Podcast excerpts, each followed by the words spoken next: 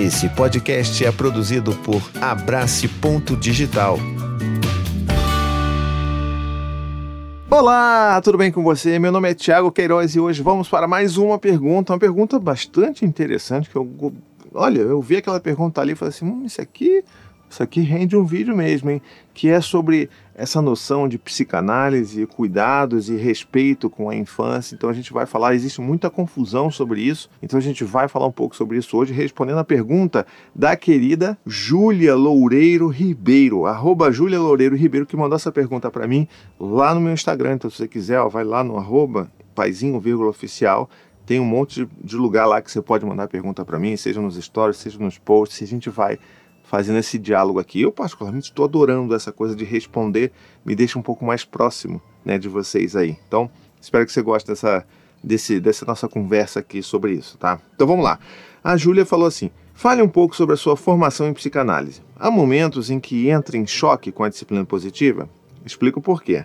Sou psicanalista de formação, mas sou mãe meu filho hoje em dia tem 4 anos e tem feito muito mais sentido para mim essa linha da disciplina positiva e da comunicação não violenta. E esses dias, a minha analista, que é psicanalista, disse que talvez eu precise dar mais limites aos meus filhos, pois tenho conversado demais com ele. Aí ela botou um emoji de uh! eu sempre Desculpa estragar aqui a leitura, mas esse emoji para mim ele tem som. Sabe emojis que tem som? Então esse aqui tem som para mim assim. Uh! É isso aí. Enfim, fiquei pensando em como você tem feito essa ponte entre a sua formação em psicanálise e a maneira afetiva como você vem criando os seus filhos e a sua formação em educador parental. Seria legal te ver falando sobre isso. Grata! E aí um clink, entendeu? Olha o som. Então, Júlia, vamos lá. É, essa pergunta ela é tão incrível porque ela dá para ser utilizada em vários lugares da vida, assim. Né? Então, o que eu gosto de dizer é o seguinte: a gente nunca pode eleger uma coisa como, sabe, como ferro e fogo, sabe? Alguma coisa está cravada. Isso aqui é o grande mandamento, é isso aqui que eu vou seguir para o resto da minha vida. Essa é a verdade absoluta. Isso acontece em todos os ramos da vida, tá bom? Psicanálise, infância, parentalidade também se, né, se passa por isso. E, e qual que é o problema disso? O problema é que nós, pessoas, pessoinhas queridas, incríveis, estamos tão perdidos, com tanta informação ao nosso redor, com tanta coisa acontecendo, com tantas informações, inclusive, que são né, opostas e que vão se contradizer em algum nível ali, a gente sempre está, por isso, buscando por um grande símbolo, um grande redentor, a grande figura idealizada, aquela pessoa incrível, aquele arroba maravilhoso do Instagram que faz as melhores coisas. Nossa, é aquele ali é o meu ídolo. A gente está sempre nessa coisa de idealizar as outras pessoas e de buscar nas outras pessoas a solução para tudo. E aí eu estou falando de pessoas, mas a gente também tem que falar sobre né, as, as caixinhas ali da vida. Então, o que, que eu quero dizer com isso? Eu quero dizer que a gente precisa, em primeiro lugar, ter uma análise crítica, uma visão crítica sobre tudo aquilo que está ao nosso redor. Então, se você aí gosta do meu trabalho, você poderia muito bem gostar do meu trabalho e ainda assim ter uma visão crítica sobre as coisas que eu falo. Pô, isso aqui, não sei se eu concordo muito com isso que o Thiago falou, não. Tá tudo bem. Você pode seguir outras pessoas e falar, hum, sabe por quê? Porque você é a única especialista no seu filho tá? Então assim, você aí é a única pessoa que realmente é especialista do seu filho, porque é único, porque ele está ali e você conhece ele. Não vai ser o arroba Y, o arroba X, o arroba Z, não vai ser o livro best-seller Y, o livro best-seller Z, não vai ser nenhum desses caras, vai ser você. Então o nosso trabalho, enquanto especialistas dos nossos filhos, é justamente pegar essas diversas fontes, analisar elas com critério, né, com bastante, né, aquela visão crítica ali e pegar as coisas que cabem para gente. Então, vou pegar uma coisa aqui da criação com apego, uma coisa aqui da disciplina positiva, uma coisa aqui da psicanálise e vou montando ali o meu arcabouço de informações e de valores que fazem sentido para mim e para minha família. Esse é o grande resumo do que eu gostaria de falar aqui. Agora voltando especificamente para sua pergunta, né? Então eu estou realmente fazendo uma formação em psicanálise, eu comecei já tem um tempo e não sabe-se lá quando que eu estarei formado, porque né, eu tenho quatro filhos, então faço um monte de outras coisas, então essa, essa formação ela é bem lenta e eu gosto que seja bem lenta para que eu possa né, digerir todas as coisas e pensar sobre tudo isso e então né, me autorizar enquanto psicanalista, mas eu gostaria muito de compartilhar com vocês que tem eh, dentro de vários campos né, da vida. Então, por exemplo, na, na obstetrícia, na medicina, na pediatria, existem N profissionais diferentes. E não vou botar só na área de humanas, não. Na engenharia, né, na arquitetura, existem N pessoas diferentes, N profissionais com pensamentos diferentes. Então, existem, por exemplo, é, é, médicos obstetras que são totalmente, e deveriam ser, né, a favor do parto natural. Quanto que tem outros que são, né, assim, cesaristas ali que não quer nem conversa, é só cesárea e vambora, vambora, vambora, só. E que deveriam ser questionados por isso, né, porque a gente já sabe que existem né, muitas evidências científicas de que isso não é saudável. Mas o vídeo não é sobre isso. É só para mostrar para vocês que é possível você ter uma, né, uma, uma cadeia de profissionais que pensam diferentes entre si e assim pensam diametralmente opostos, sabe? Assim, estão em lugares diametralmente opostos entre si. E isso acontece também na psicanálise. Então, assim, existem pessoas que vão levar a ferro e fogo o que Freud disse há tantos, né, tantas décadas atrás, tantos anos atrás. Vão levar a ferro e fogo a gênese da psicanálise como a única coisa que importa na vida. Essas pessoas, na minha opinião, estão ligeiramente desatualizadas, né? E aí, quando eu falo isso, eu falo por quê? Porque a psicanálise ela não é só o que Freud fala. Ela é o início ali onde o que, tudo que Freud falou, mas ela é construída e ainda é construída até hoje por tantos outros psicanalistas incríveis que estão aí, passaram pela história e que estão hoje vivendo aqui entre a gente.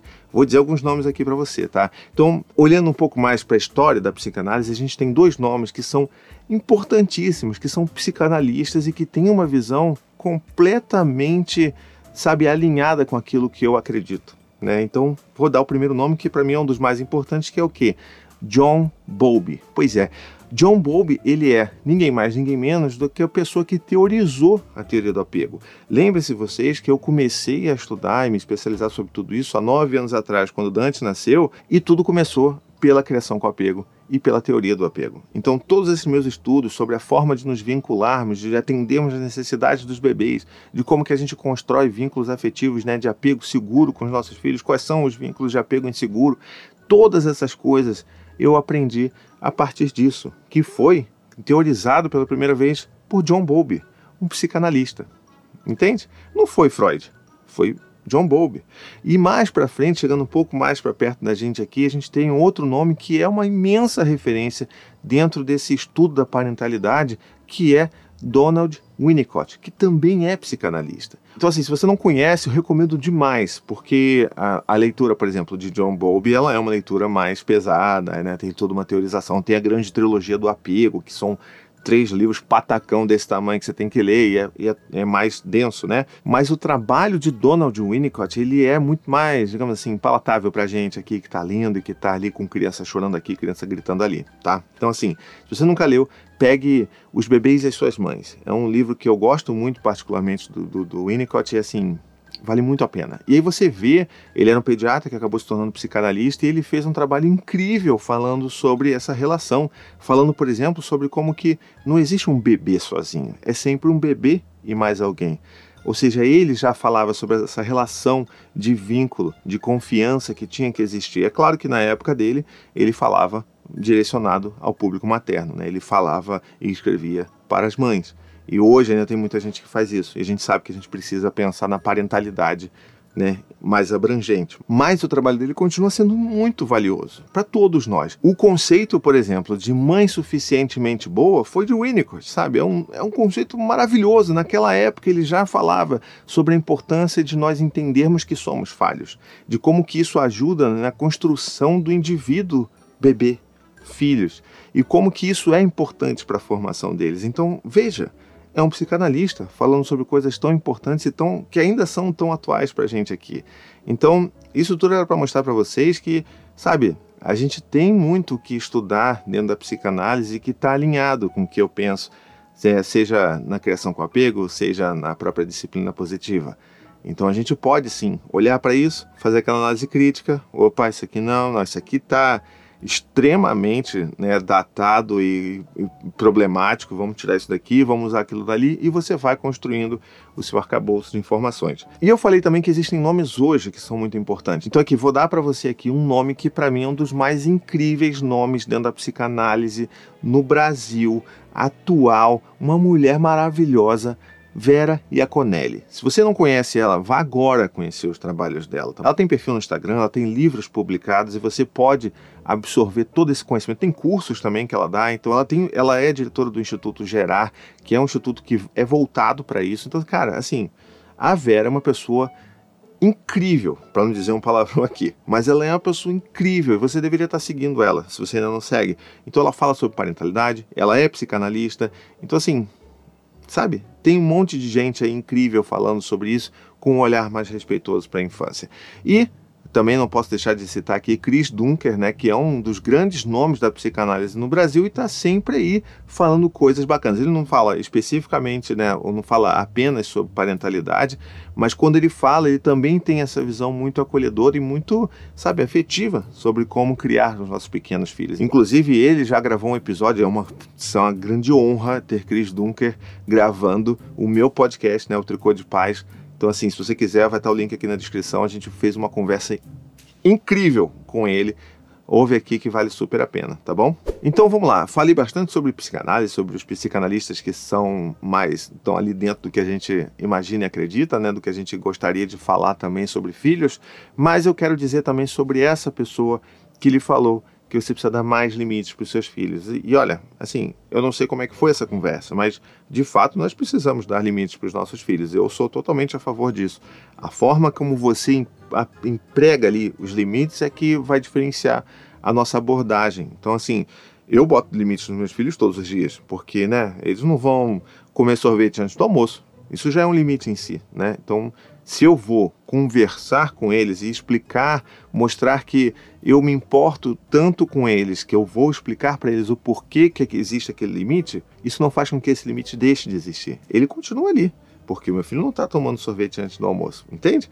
O fato de eu conversar, o fato de eu acolher, de eu dar colo, de eu acolher, por exemplo, se essa criança começar a espernear, gritar e chorar, se eu der colo para essa criança, eu não estou apagando esse limite, eu estou acolhendo, porque eu reconheço essa dor que existe com essa criança por conta dessa frustração e eu posso falar: olha, eu enxergo você, eu vejo que você está sentindo dor, eu vejo que você está com raiva e eu estou aqui para te apoiar nesse momento, por mais que você não vá tomar sorvete antes do almoço.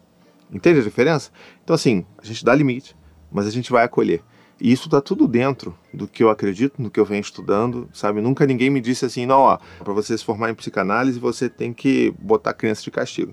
Porque assim, entre você que se fosse isso, eu nunca teria começado essa formação. Então, fique tranquila, as coisas elas vão se cruzar, tem coisas que vão ser discordâncias, né? Tem coisas que vão ali ter um casamento bacana e a gente vai trabalhando nisso, tá? O importante é, é isso que eu falei tem essa visão crítica sobre todas as coisas que você lê, que você estuda, que você consome, que você observa, que você acompanha. Tá legal? Eu acho que é isso, né? Tá bom de vídeo por hoje? Se você gostou desse vídeo, deixe seu comentário aqui. Se você discorda do que eu falo, deixa aqui também nos comentários, tá bom? Vamos aqui construir esse diálogo tão importante para todos nós, né? Para essa construção de uma sociedade que é mais acolhedora com as crianças. Então, deixa aqui seus comentários. Me ajuda a divulgar esse vídeo por aí. Então, bota aí o teu like manda para as pessoas, divulga nos grupos de Zap Zap, me marca no Instagram. Poxa, eu vou ficar tão feliz de saber que você está assistindo esse vídeo, está curtindo ou não está curtindo. Então, enfim, fica a critério de vocês. Mas eu preciso muito mesmo desse seu apoio, tá bom? E também tem mais dois recadinhos finais que é o seguinte: o meu podcast vai passar, é um podcast novo que eu lancei junto com a minha amiga, que também é psicanalista, olha aí, olha o link. Elisama Santos, um podcast lindo, maravilhoso, acolhedor, um, né, um abraço em forma de áudio, que é um podcast original Spotify que você pode ouvir de graça. Então o link está aqui também na descrição. Vai lá conhecer. A gente fala um pouco sobre essas questões também, porque tudo se, se atravessa, né? Então, assim, não tem como a gente não falar sobre essas coisas. Então vai lá, dá essa moral pra gente, ajuda também a gente a divulgar o Vai Passar. E se você quiser apoiar o meu trabalho aqui de criação de conteúdo, você pode ir lá no apoia.se barra vírgula, e lá você vai se tornar um apoiador por apenas 15 reais por mês, tá bom? É só isso, não tem mais nada. O tempo que você quiser, Quis pagar uma vez só e parou, tá tudo bem. Eu vou agradecer de coração de qualquer jeito, porque isso me ajuda a continuar produzindo todos esses conteúdos, a promover essa informação acessível, gratuita e de qualidade para todo mundo, tá bom? E é claro, você também entra lá no meu grupo de apoiadores secreto, que a gente está sempre trocando ideias, se acolhendo e se ajudando, tá bom? Vou ficando por aqui. Um beijo, até a próxima e tchau, tchau. Gostou desse podcast? Escute também os outros podcasts da família Paizinho Vírgula sobre parentalidade e infância. Tem o Tricô de Paz, Café com as Pediatras, Afropai, Tamo Junto, Sinuca de Bicos e também os podcasts infantis Coisa de Criança, Conta Pra Mim e Ideia de Criança.